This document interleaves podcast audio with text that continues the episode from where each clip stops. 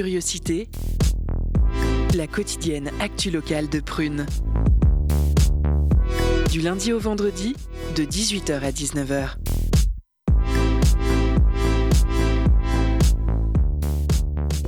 Et bonjour à toutes et à tous, bienvenue dans Curiosité. Nous sommes le lundi 16 janvier et on est ensemble jusqu'à 19h.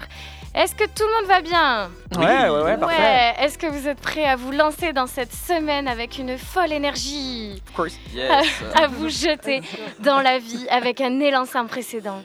Allez, laissez-vous transporter par ceux qui ont l'énergie de créer, de voyager, de s'exprimer et qui seront avec nous ce soir. Il y aura au programme la belle impulsion de la danse mise à l'honneur par le festival Trajectoire, qui est déjà bien lancé dans sa course folle aux représentations dans tout le département ou presque jusqu'au 22 janvier. Excusez-moi.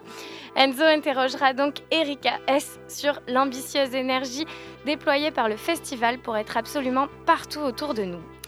La fuite en avant sera au rendez-vous avec Victor qui s'intéressera à un sujet qui ne le concerne pas tout de suite, tout de suite, puisqu'il nous parlera de la retraite. Et si on laissait les jeunes s'exprimer? Et que ce soit à pied, en voilier ou en pas chassé, l'important c'est d'avancer. Alors dans quelques minutes, je vous propose de partir à la rencontre d'un voyageur, de celui qui écoute son élan de vie en embarquant sur un voilier pour traverser l'Atlantique avec Damien Fleury. Allez, larguez les amarres, c'est Taïsia qui prendra les commandes juste après. Ce sont du groupe Brahma, amoureux des musiques trad du Massif Central. Écoutez donc leur joie.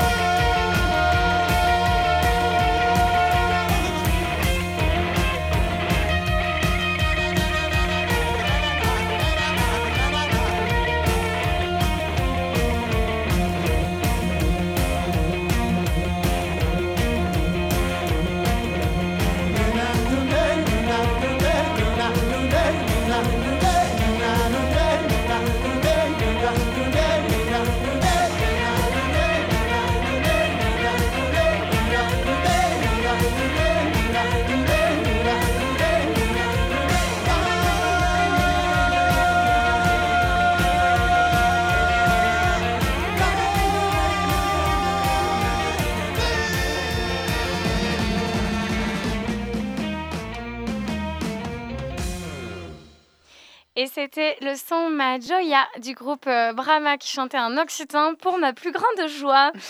allez, on continue avec une rencontre, celle de Taïsia, qui euh, est en face de Damien Fleury qui va nous raconter ses aventures en cours. C'est parti pour le portrait de vie.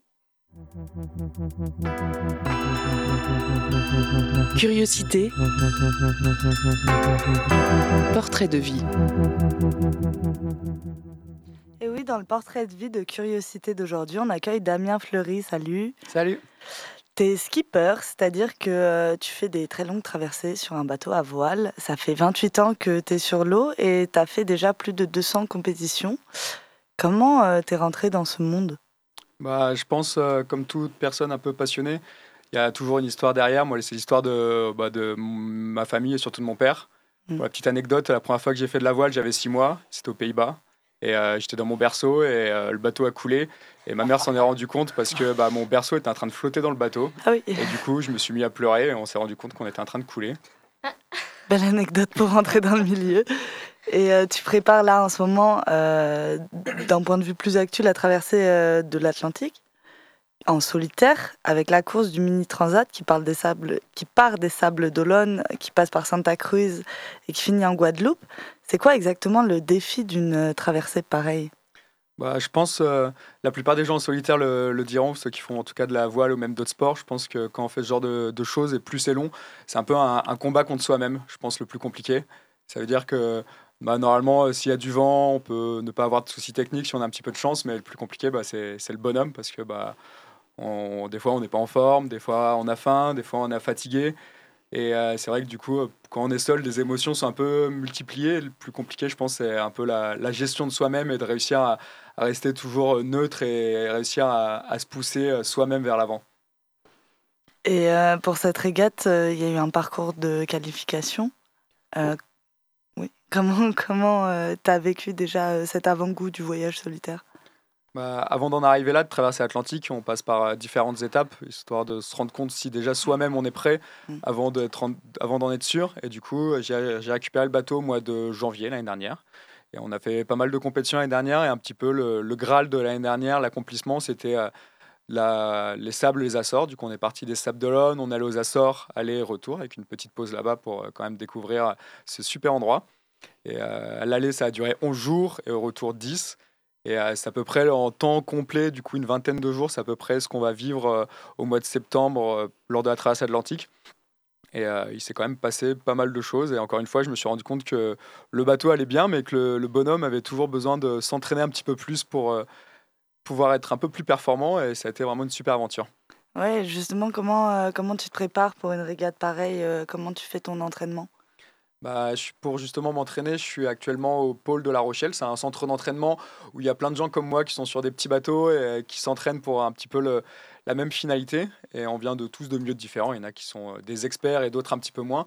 Et comment on s'entraîne? Bah, On y va étape par étape. Hein. Comme pour faire un marathon, au début, on va courir 2 km, puis 5, puis 10, puis 20. Et un jour, on va se dire, bah, même si j'ai jamais couru de marathon, je vais le courir.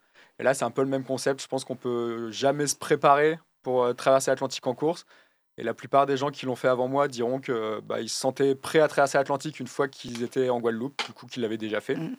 Et on s'entraîne, euh, bah, on part en mer, on se fait des petits entraînements où des fois on reste 48 heures. Du coup, on, va travailler par exemple euh, son sommeil, parce qu'il faut savoir qu'on va dormir par euh, petites tranches de sommeil de 20 à 25 minutes qu'on répète dans la nuit. Et du coup, il faut réussir à trouver une espèce de, de routine en mer, réussir à se faire à manger, réussir à dormir, réussir à se lever en pleine nuit quand il fait froid et qu'il y y a de la pluie dehors, réussir un petit peu à sortir de sa zone de confort et au fur et à mesure à s'entraîner, à se tirer la bourre avec les copains, à faire des compétitions. Et un jour, au fur et à mesure, on se rend compte que plus on avance euh, dans nos navigations et plus au final le large devient agréable et plus au final on a envie d'y retourner.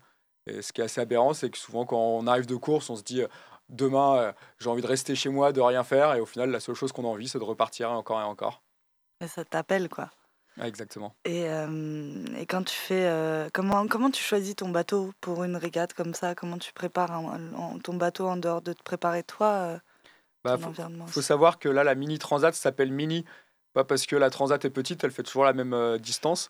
Elle s'appelle mini parce qu'on est sur des petits bateaux, des bateaux de 6 mètres 50 qui s'appellent du coup des mini 650. On a tous des bateaux similaires. Et on a du coup soit des bateaux de série qui sont fabriqués par des chantiers, comme on va dire une voiture de production, ou soit des mini qui sont prototypes, et du coup cette fois-ci qui sont fabriqués, on va dire, à la main, c'est des pièces uniques. Moi du coup je me situe dans les bateaux de production.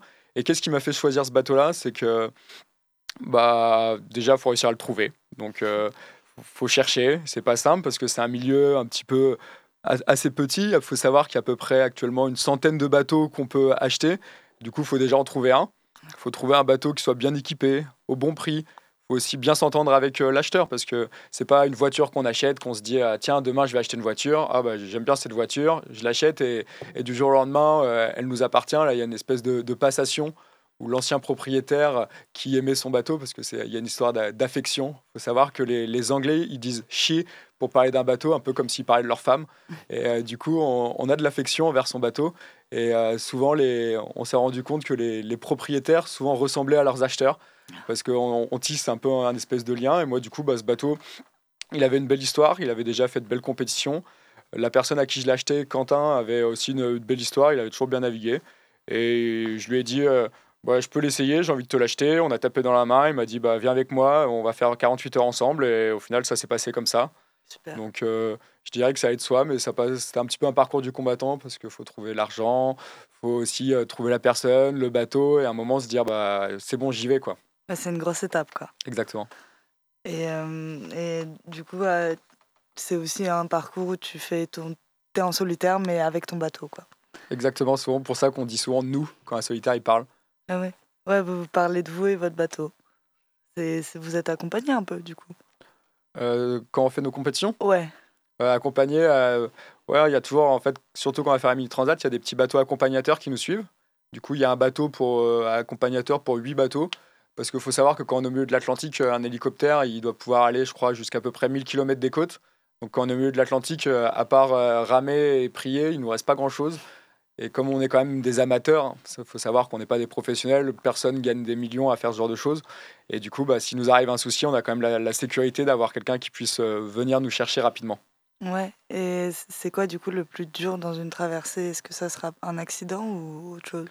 Bah, faut savoir déjà que nos bateaux étaient quand même bien conçus. Il y a des gens qui ont bien réfléchi avant de dire à des, à des jeunes, parce qu'il y a des jeunes qui ont 18-19 ans qui vont faire ça, de se lancer sur l'Atlantique au risque de couler. Heureusement, c'est un petit peu évolué. Maintenant, en fait, nos bateaux, on, a, on dit qu'ils sont insubmersibles. Ça veut dire que si euh, j'ai un trou dans mon bateau, il y a de la mousse à l'intérieur, comme euh, plein de frites, là, si vous voyez à quoi ça ressemble, mais en, en cube. Et du coup, bah, si on coule, le bateau se remplit d'eau et ces mousses nous permettent de rester à la surface. Et donc, le pire qui pourrait nous arriver, même si ça arrive quand même quasiment jamais, c'est que notre bateau soit à fleur d'eau comme ça, qu'on attende paisiblement que quelqu'un vienne nous chercher. Il faut savoir qu'on a quand même un petit radeau de survie qui nous permet de tenir au moins 24 heures. Et pour la petite anecdote, dans ce radeau de survie, il y a des prières et aussi un jeu de cartes qu'on peut découper. Mm. Mais euh, malheureusement, si on est tout seul, ça va pas servir à grand chose. mais... un solitaire. Un solitaire, exactement. et tu, là, pour la régate qui arrive, euh, c'est quoi un peu tes objectifs, euh, tes motivations pour cette course-là? Bah, Je dirais la motivation, il y a plein de choses qui se mélangent, mais je pense comme pas mal de gens qui font euh, des choses coupées du monde, c'est-à-dire par exemple de l'alpinisme ou de la plongée, ce genre de choses. Je pense qu'on fait surtout ça pour avoir une espèce d'échappatoire où euh, on fait quelque chose pour euh, se retrouver et aussi un peu se perdre. Je dis ça par là, c'est que des fois on a besoin un peu de, de couper du monde, couper. Il faut savoir qu'on n'a pas notre téléphone à bord, on n'aura pas Internet. Le seul moyen de communiquer, c'est communiquer avec les gens autour de nous. La seule communication qu'on a avec la Terre, c'est la météo et notre classement tous les jours. Et je pense qu'on fait ça un peu pour, pour se perdre et se retrouver, c'est-à-dire se perdre, parce qu'à un moment, on veut, on veut partir, on a notre quotidien, on a notre tracas, on a nos moments de joie, mais des fois, on a envie un peu de couper court et de se retrouver un peu, un peu seul avec soi-même. Et je pense un petit peu ça, c'est euh, se retrouver soi-même pendant une période euh, à faire quelque chose où on n'a rien d'autre à réfléchir, bien que quand on est tout seul pendant un long moment, on réfléchit à plein de choses. Et je pense aussi la deuxième chose, c'est un peu un accomplissement souvent on a volonté, euh, quelqu'un qui, on a les gens qui font du footing, ils se disent ah, moi mon rêve c'est de faire le marathon de New York. Et moi quand j'ai commencé à la voir, je me suis dit bah moi mon rêve c'est de traverser l'Atlantique. Et je pense que des fois, euh, peu importe euh, ce qui nous arrive, il faut quand même garder dans un coin de la tête ce, petit rêve et se dire ok je, là aujourd'hui je fais ça, j'ai pas la possibilité de le faire, mais demain je ferai en sorte que. Et c'est un peu ce qui s'est passé. Je me ça fait longtemps que j'y pense j'ai navigué, avant d'en arriver là, j'ai navigué beaucoup de fois en équipage, avec des parcours plus ou moins longs. Mais je me suis toujours dit, un jour, je, me, je partirai, et un jour, je ferai ça. J'ai gardé ça dans un coin de ma tête.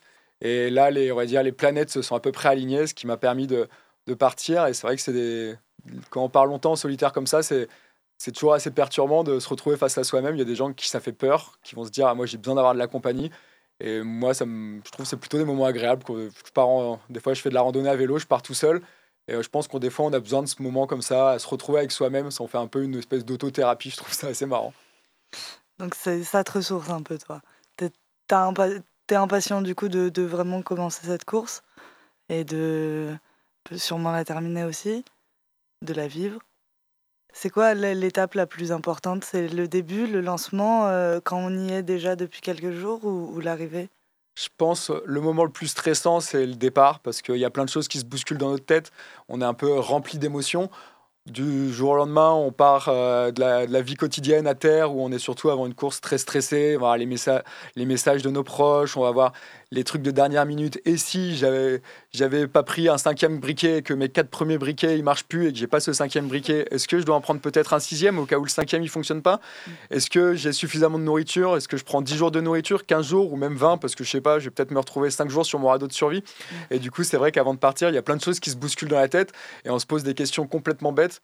Car pour la petite anecdote, quand je suis allé aux Açores, j'avais euh, quatre briquets, bah, les quatre ils marchaient plus. Et bah, à la fin, euh, je vous assure que manger de la nourriture déshydratée, froide, bah, c'est pas bon du tout. Mm. Et la fois d'après, bah, on se dit je vais peut-être en prendre que trois, mais je vais en cacher deux dans le bateau. Et du coup, c'est vrai que au fur et à mesure, on commence à, être un petit peu plus rodé. Mais avant le départ, c'est toujours une période où on, est bouleversé. Il va la météo, les moments. Euh, la famille, tout ça, et c'est vrai que c'est des moments compliqués. Je pense que le meilleur moment, c'est quand ça fait quelques jours qu'on est en mer, qu'on commence à prendre un certain rythme, parce que les, premières nuits de sommeil sont souvent perturbées par le stress et au fur et à mesure du temps, on commence à se calmer, on commence à prendre du plaisir, on commence à regarder les éléments, on commence à avoir nos petites routines, nos petits moments de plaisir, notre petite playlist et je pense que c'est super agréable. Et au fur et à mesure du temps, bah, des fois on peut rentrer dans une espèce de lassitude, de routine, il faut essayer un petit peu à se garder motivé parce que bah, faut s'imaginer pendant 10, 12 jours en mer, à naviguer, à regarder les éléments, bah, des fois, on peut rentrer dans une espèce de, de lassitude, ce qui peut paraître aberrant parce que on, a fait tout notre possible pour en arriver là. Et au fur et à mesure qu'on se rapproche de l'arrivée, il y a une espèce d'excitation. On se dit ah, je vais arriver en Guadeloupe, ah, je vais boire un verre avec les copains, ah, je vais boire ce verre de rhum, ah, je vais les retrouver, on va pouvoir se raconter nos anecdotes. Et du coup, on, commence à, idéaliser le retour à la civilisation comme si euh, on en avait presque déjà marre d'être seul. Et au final, quand on arrive, moi, souvent, ce qui se passe, c'est que tous ces gens qui viennent vers moi, du coup, je me sens presque un petit peu agressé parce que j'étais tout seul avec moi-même à devenir un peu comme un fou. Là, avec, euh, ça me rappelle le film où il discute avec son ballon de volée. Bah, quand on arrive euh, et qu'on est à côté de plein de gens, des fois, on a juste envie de reprendre notre ballon de volée, de discuter avec lui. Et du coup, c'est aussi un petit peu dur, des fois, le retour à la civilisation. Ouais, ça joue aussi. Bah, merci beaucoup, en tout cas, pour euh, cette interview et pour ce partage de ressentis. Courage à toi pour la traversée de l'Atlantique qui arrive. Le départ euh, du mini transat, c'est euh, fin septembre au Sable d'Olonne. Et on invite euh, tout le monde à suivre la course et on te souhaite de kiffer. bah merci bien, n'hésitez pas à me suivre. J'ai un petit truc Instagram, c'est Damien Fleury, tout attaché, projet mini. Comme ça se prononce. Et, vu que ce projet, ça coûte quand même de l'argent, bah, je cherche des partenaires. Donc, si vous voulez donner un peu de visibilité, faire un petit tour en bateau ou tout simplement discuter avec moi, bah, n'hésitez pas à me contacter. Avec plaisir.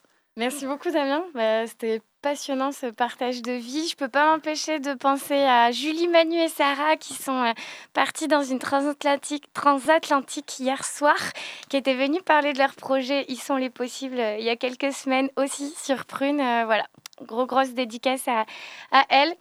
Damien Fleury nous a parlé de l'amour de la voile. L'amour, c'est la vie. Alors, c'est parti pour Love for Love de Robin S. you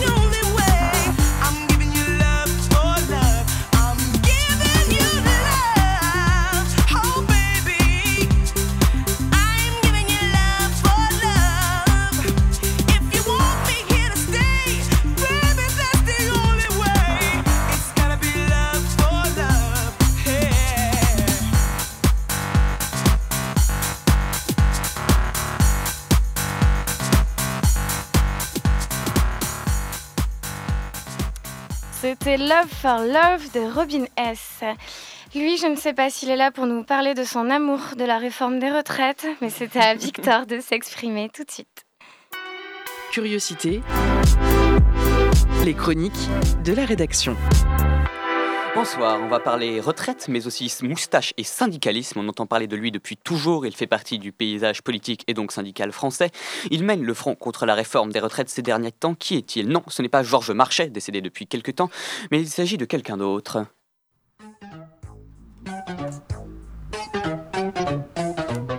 Regardez qui voilà, Philippe Martinez, Regardez qui lui va. Oh. Il est pas content, Philippe Martinez, il est compté 64 ans. Avec ses potes de la CGT, Philippe Martinez va tout faire péter. Oh, oh. Tout le monde le suit, Philippe Martinez, sauf s'il y a de la pluie. Dans toutes les manifs, Philippe Martinez fera pas de demi-tarif. Ouh, ouh. Avec la CFDT, Philippe Martinez va les faire reculer. Il peut que gagner Philippe Martinez et il va bien leur montrer. Il a tenté de négocier, Philippe Martinez ne s'est fait refuser à l'entrée. Dans la rue derrière lui, Philippe Martinez, à gauche tous les partis. C'est parti maintenant, chut chut, écoutons une de ses déclarations.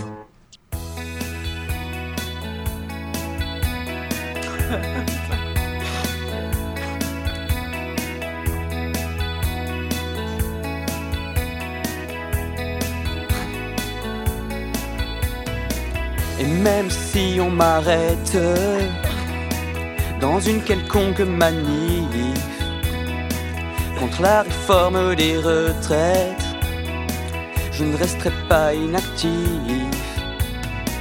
Et même si le gouvernement se marie avec LR, je ne copinerai toujours pas avec Madame 49.3.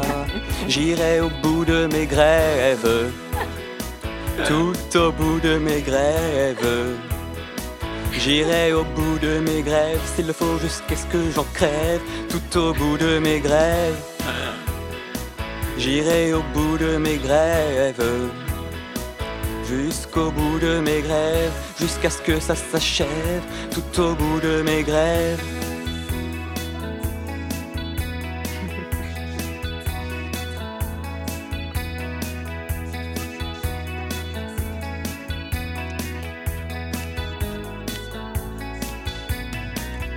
Toute la gauche est avec moi, tous les partis, tous les syndicats. Dans la rue, ils seront derrière moi. Logiquement, Bande reculera. J'irai au bout de mes manifestations. Tout au bout de mes manifestations. Jusqu'à ce qu'à Matignon, elles se disent bon, ok, c'est bon. Et on fera retomber la tension. J'irai au bout de mes grèves.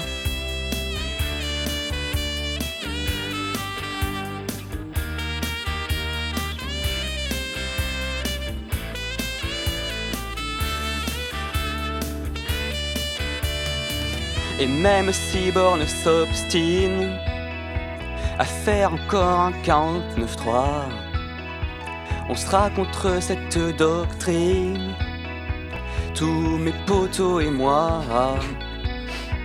Et même si la réforme passe, on restera sur la place. Faudra un peu plus qu'aboyer pour nous faire renoncer. J'irai au bout de mes grèves, tout au bout de mes grèves. J'irai au bout de mes grèves, s'il le faut jusqu'à ce que j'en crève, tout au bout de mes grèves. J'irai au bout de mes grèves, jusqu'au bout de mes grèves, jusqu'à ce que Borne laisse son glaive, tout au bout de mes grèves.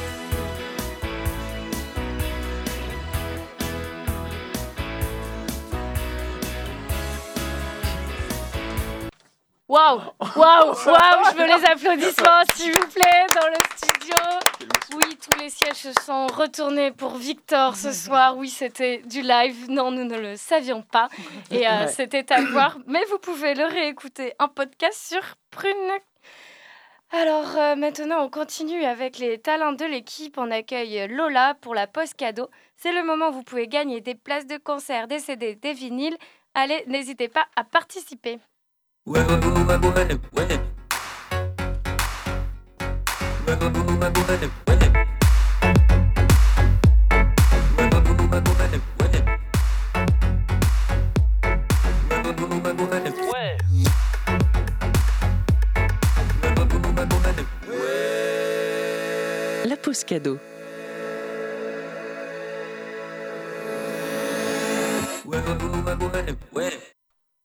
Alors ce soir, euh, pour l'occasion du euh, Blue Stage de trois jours, retrouvez les artistes Fred Chapelier et Neil Black le 28 janvier.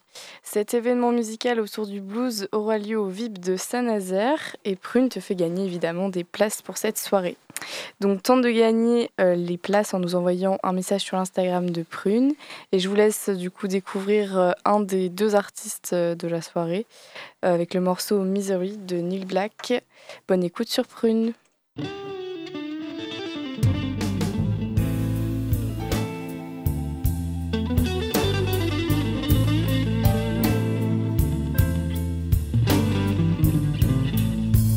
Up the river, baby. Frame me for a crime. Strap me in a wooden chair with a pack of lucky strikes. Throw the switch and get it over with. I don't want a sentence with any time. I can't live without. You went and left me behind. I'd never be a man again, baby. So have a little sympathy.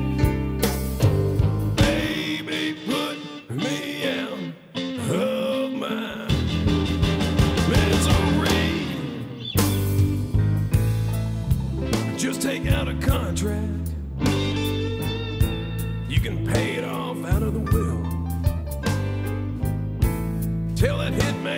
To shoot me in the heart and make sure that I'm killed.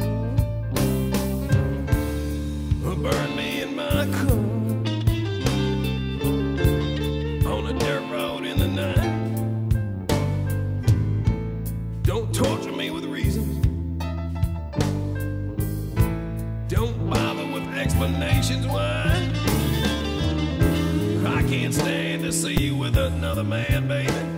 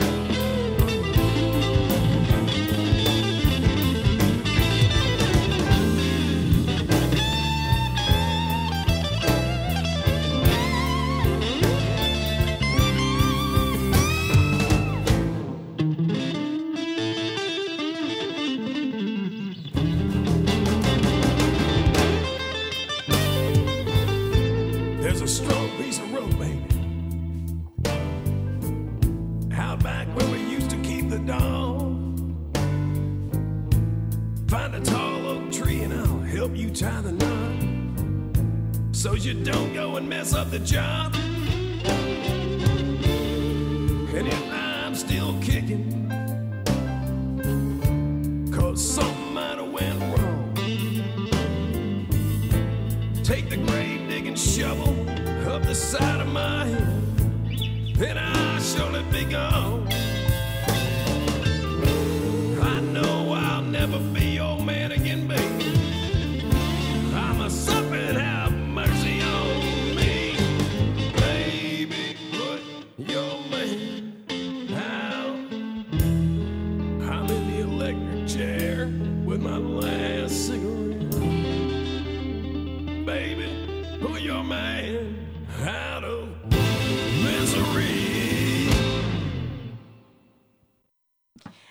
C'était le morceau Misery de Neil Black.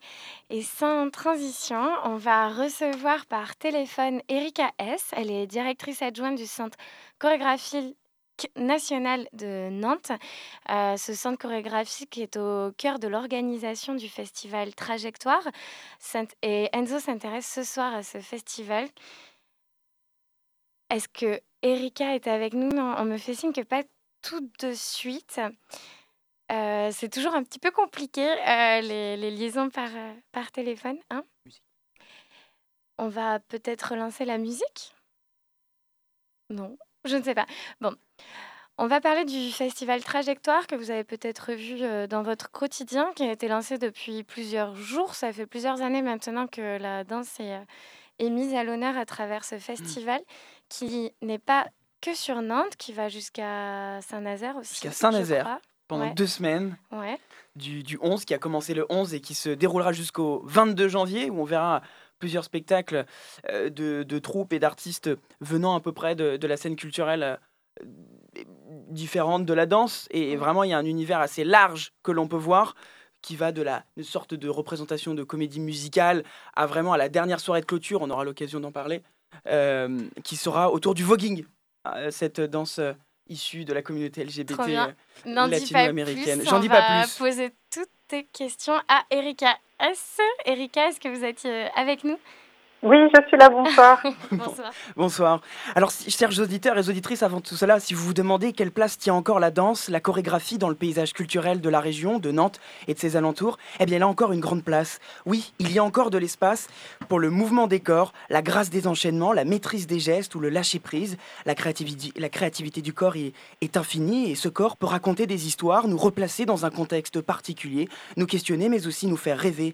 Et c'est ce que fait la myriade de spectacles présentés à l'occasion du festival Trajectoire. Pour sa sixième édition, le Centre chorégraphique national de Nantes vous propose depuis le 11 janvier et jusqu'au 22 janvier un pléthore de spectacles dans différents lieux de Nantes et ses alentours. Alors du théâtre Onyx au Grand T, en passant par la soufflerie de Rezé et jusqu'au théâtre de Saint-Nazaire, la danse et les chorégraphies envahissent la région pour deux semaines, pleines de découvertes, d'émotions, de musique, de rencontres. Et quoi de mieux que d'en parler avec la directrice déléguée du Centre chorégraphique national de Nantes, Erika S. Bonsoir à vous, merci d'être avec nous ce soir. Avec plaisir, bonsoir. Alors pour commencer, quelle trajectoire vous avez-vous décidé de prendre pour cette sixième édition?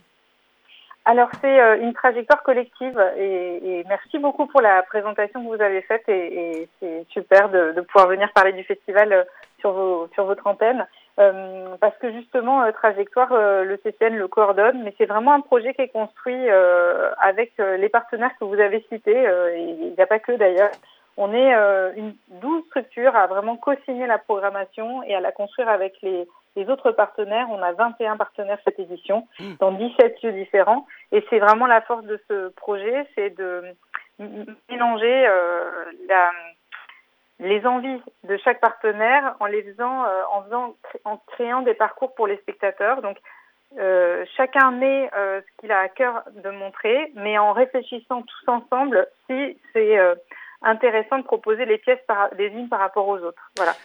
Et cette idée de faire un festival autour de la danse, d'où vient-elle? Puisque est-ce que vous pensiez à l'époque qu'il manquait des opportunités de faire découvrir à un public large des créations artistiques autour de la danse? Alors, il y avait, euh, au moment où euh, Sénatoré, la directrice du CCN, a- est arrivée à Nantes, c'était en 2016, euh, il y avait jusque-là un, un festival qui s'appelait Transcendance. Euh, vous vous rappelez peut-être, c'était euh, l'idée tous les deux ans d'inviter un pays et puis euh, de présenter les compagnies du territoire.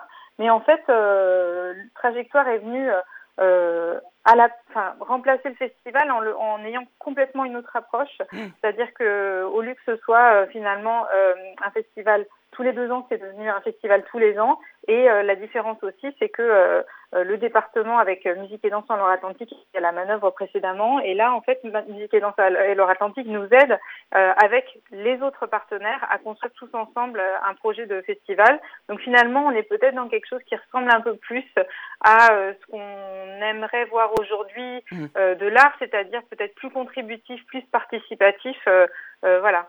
Et donc, alors cette année, pour cette sixième édition, vous avez un programme, qui est assez large, sur deux semaines. Comment on constitue euh, ce programme? Est-ce qu'il y avait des envies particulières de représentation, de style pour cette édition 2023 Oui, euh, l'idée c'est de d'abord qu'il y ait plusieurs styles différents, euh, montrer que parce qu'en fait la danse c'est pas juste il n'y a pas il y a pas une seule esthétique et c'est ça qu'on essaie de montrer, c'est vraiment toutes les couleurs qu'il peut y avoir.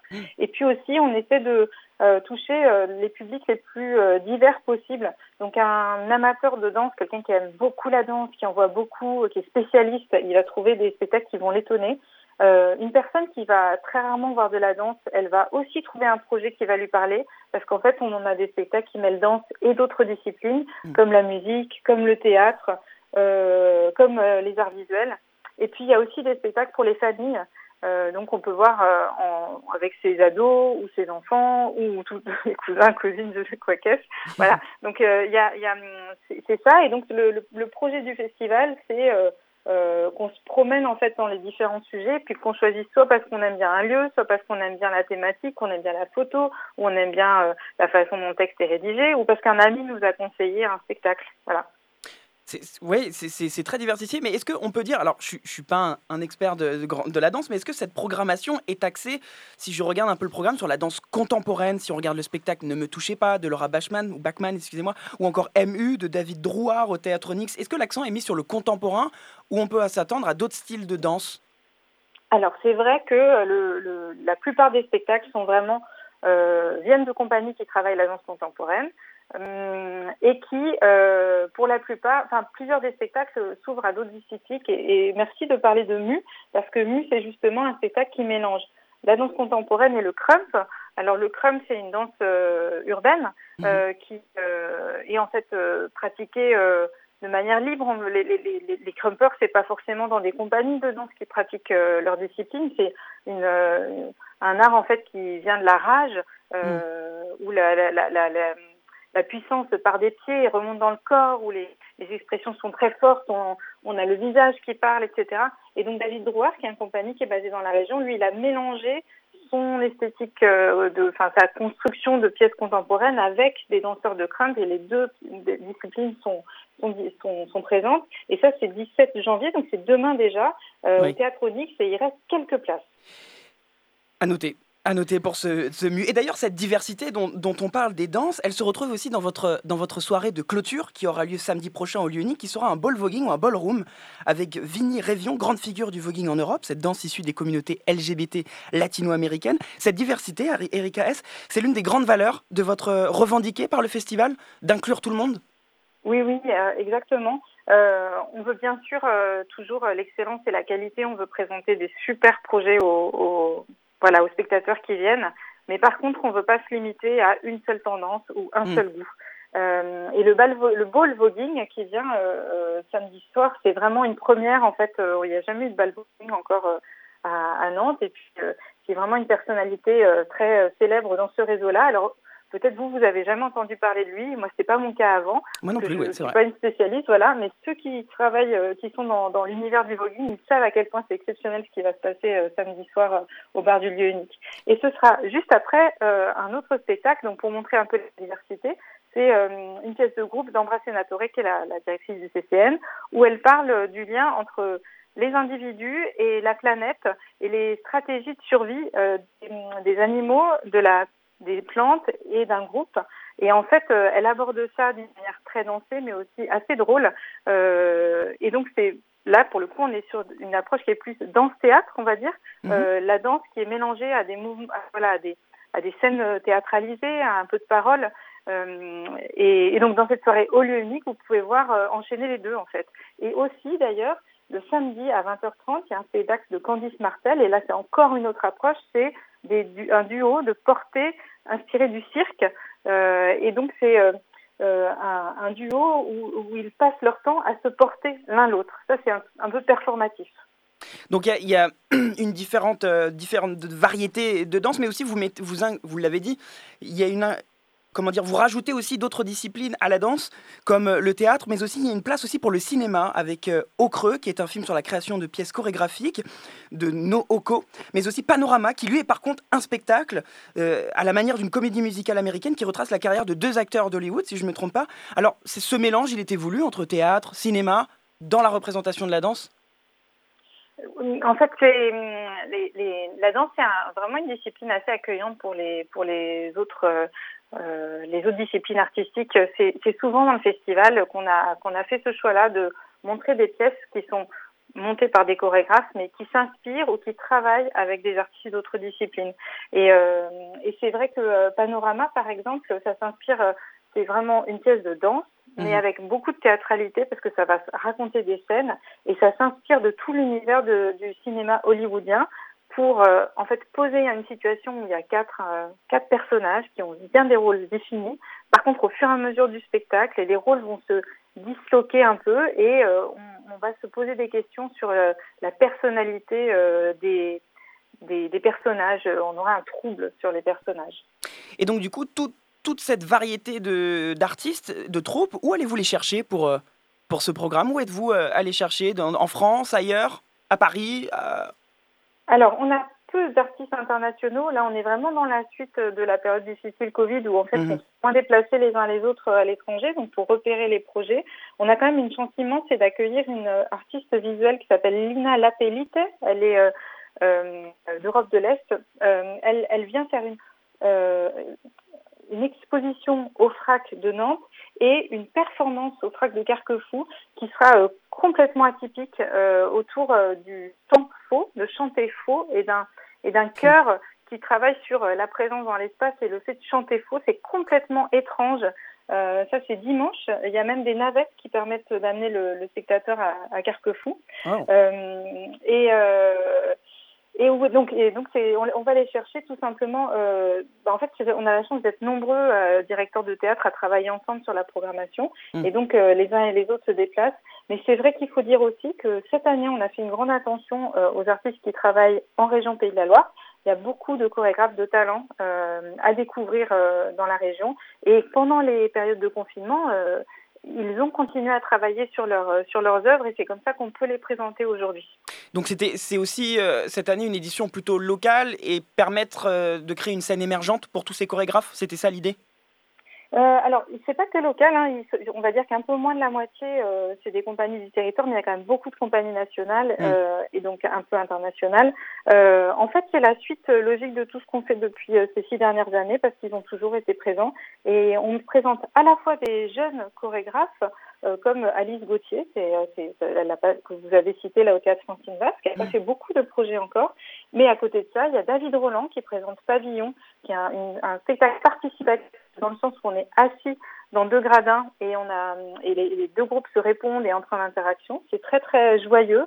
Et David Roland, euh, c'est un chorégraphe euh, qu'on connaît bien à Nantes, qui travaille beaucoup dans l'espace public, qui a voilà énormément de talent, mais aussi euh, il, il est pas voilà c'est d'aider à la fois les artistes qui sont implantés et qui travaillent et qui sont au contact de, de voilà des, des euh, des théâtres et puis de, des spectateurs euh, depuis plusieurs années et ceux qui sont plus jeunes. À nouveau, cette idée en fait de variété, de diversité qui est présente aussi dans le fait d'aider les différents, euh, les différents moments d'un parcours chorégraphique. Alors je sais que ça peut être délicat pour vous de vous poser une question comme ça, mais est-ce qu'il y, y aurait dans ce très grand programme une création en particulier qui vous touche le plus à vous? Bah, je, je, suis obligée de, de, parler de la pièce d'Ambra Senatore, parce oui. qu'elle, on l'a créée euh, vendredi soir. Et euh, vous savez, travailler sur un projet pendant plusieurs euh, mois et puis voir les répétitions et d'arriver à la fin au moment où la pièce euh, est présentée au public, c'était un moment tellement incroyable. La pièce, elle était, elle avait du sens, elle n'avait pas de fragilité, elle se tenait du début à la fin. Elle était euh, forte, la relation avec les spectateurs, elle était vraiment intense. Et ça, c'est des moments qu'on n'oublie jamais, en fait. Et ça, c'est des émotions sur lesquelles vous voulez que, que les spectateurs de trajectoire ressentent? Oui, oui, oui. Et ils pourront aussi euh, peut-être ressentir quelque chose de euh, d'à la fois aussi intime que ce que je viens de décrire là, et aussi Mm. euh, euh, peut-être des formes de douleur aussi parfois, parce qu'en fait, ce qui est bien dans les spectacles, c'est que ça parle des choses positives, mais ça parle aussi parfois de choses plus douloureuses, et c'est le cas de Tatiana, euh, de Julien Andujar. Il reste quelques places au T1 Nantes pour jeudi et vendredi, où euh, Julien Andujar rend hommage à sa sœur qui a disparu à l'âge de 16 ans. On ne sait pas ce qu'elle est devenue et aux personnes qui ont cherché sa sœur. C'est un spectacle qui est à la fois, euh, qui est bien sûr euh, chorégraphique, mais avec une partie vraiment théâtralisée. Euh, il interprète les différents euh, personnages qu'il voit, qui ont traversé en fait euh, ben, son histoire de famille. C'est hyper touchant et en même temps très juste parce que finalement cet hommage, il n'est pas non plus triste.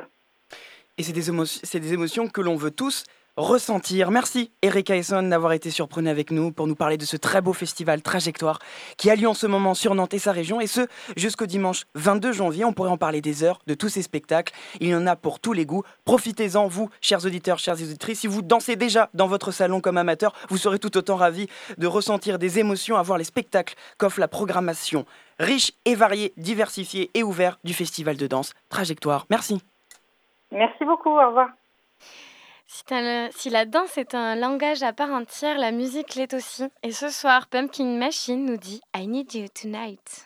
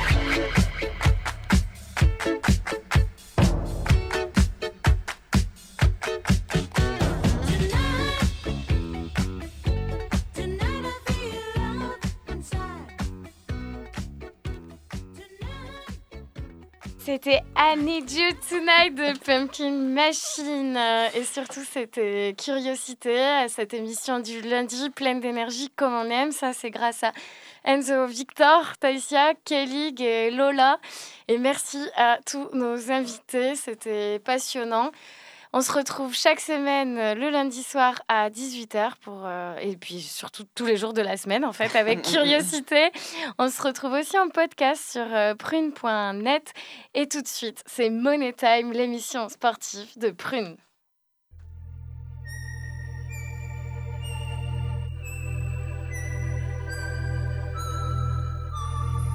Curiosité. Du lundi au vendredi de 18h à 19h. Et en podcast sur prune.net.